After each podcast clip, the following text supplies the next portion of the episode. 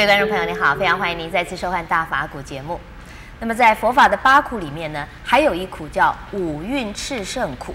我们都知道《心经》里面啊有一句话说：“照见五蕴皆空。”那么五蕴炽盛是一种什么样的苦？它又会造成什么样的影响呢？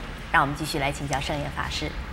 师傅您好，陈小姐好。是师傅，您曾经在我们的节目里面啊介绍过什么叫做五蕴。那您是不是接下来能谈一谈讲五蕴炽盛它是什么样的意思？那么它又是一种什么样的苦？虽然讲过，我现在这个时候还是要介绍一下。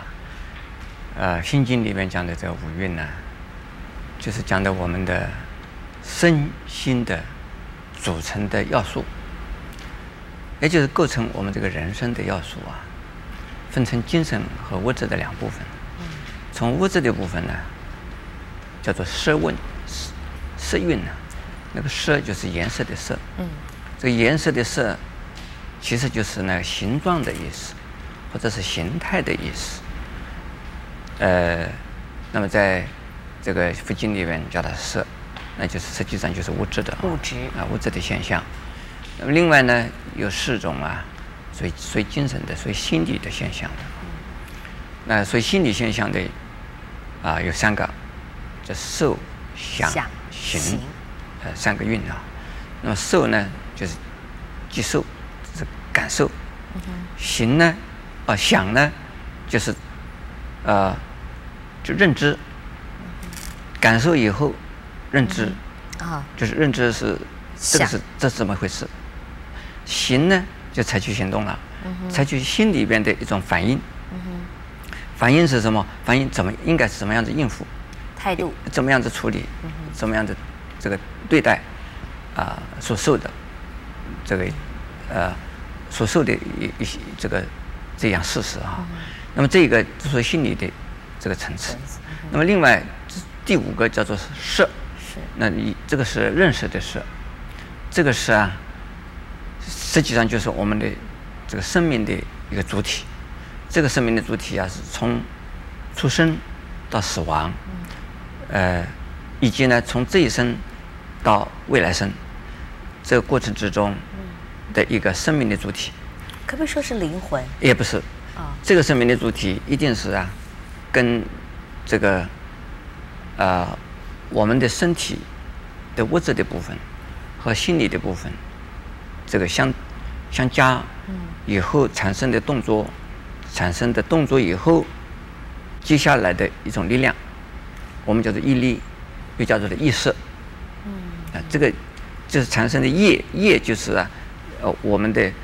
这个产生的一些一些一些活动的动作了，心理的动作、行为就是心理的行为、语言的行为和身体的行为。嗯，这些行为所谓留下来的一些啊身口意，哎，身口意留下来的这个力量，嗯哼，这个叫做意识。这个意识呢，就这个是我们现在的是照着意识的因，这一是带到往下带。可能这一生就能够受果报，可能有的是在来生再受果报，那这个就是啊，这个生命的主体。那一般的人叫它是灵魂，其实不是，灵魂就变成了永远不变的，永远相同的，而色是经常不断的在变。嗯嗯。啊，因为我们造的业越多，那个色的成分就看见是二业是三一，那成分就变了。然后呢，我们受果报。的时候，那个色里边的成分也会改变，所以受果报的同时，以及造因造因的同时又受果报，这个色的内容经常在变。那么这个是生命的主体，我们叫做色，这认识的色啊，这个我们又叫做意识的色，这是五蕴啊。下边我也讲五蕴之盛苦，炽炽盛苦。这个如果能够像观世音菩萨那个样。是照见五蕴皆空的，那就没有苦了。嗯，这个是五蕴之生苦啊，是啊，跟心经所讲观世自在菩萨照见五蕴皆空是相对的，因为不知道五蕴是空，所以呢是苦，是这样。因此，这个在我们呢这个生命这个过程之中，这个生命过程之中啊，经常的在渴望着、渴求着，经常啊就是不满足，经常的不自在，经常的在埋怨，经常的在怀疑，经常的在嫉妒，经常的在贪求，经常的在嗔恨。这个我们这个心里的烦恼的这个现象是太多了。为什么？就是希望我，这个这个这个我就是五蕴的身心集成的我，这个本来就是五蕴集成的我，根本就是一个因缘和合而成的一个一个东西。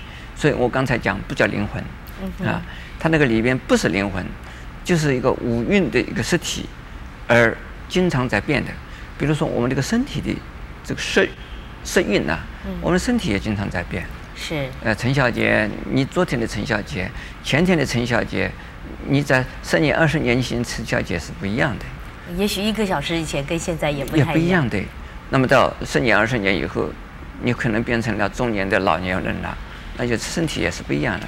这个身体就在变，我们心理的情，这个心理状态、行为也在变。那我们这个色的。这个内容也在变，因此呢，经常不断的在变化的五蕴构成的我，根本不是真正的我。嗯。但是没有一个不变的我。啊，没有一个不变的我，但是不知道。嗯。不知道没有不变的我，因此呢，为了个我，就是贪这个样，恨那个样，对于这个，呃，没有的希望，希望争取到，有了的又舍不得丢掉，这个。还有有的不够的，你觉得永远是不够，就是贪得无厌。那么，但是呢，往往啊，我们造的种种的业，必须要受果报的时候，又不想受果报，因此呢，又造更多的业。这个赖债不还债，而且还再欠债，那么这个是造了更多的业。因此这样子来讲的话，就是叫做五蕴之生苦啊，使得我们这个五蕴呢，不断的、不断的、不断的、不断的呀，来产生呢。烦恼是啊，变成烦恼的工具。呃，五蕴如果知道五蕴皆空，那五蕴就没有烦恼了，就没有烦恼，就变成了修复修慧的工具。嗯。如果不知道五蕴皆空的话，那就变成了制造烦恼的工具。嗯。那因此叫做苦。嗯。是，谢谢师傅开示。那么师傅告诉我们，五蕴炽盛呢，会给我们带来非常多的烦恼和痛苦。那么怎么样来化解这种痛苦呢？也非常欢迎您在下一集里面继续跟我们一起分享佛法的智慧。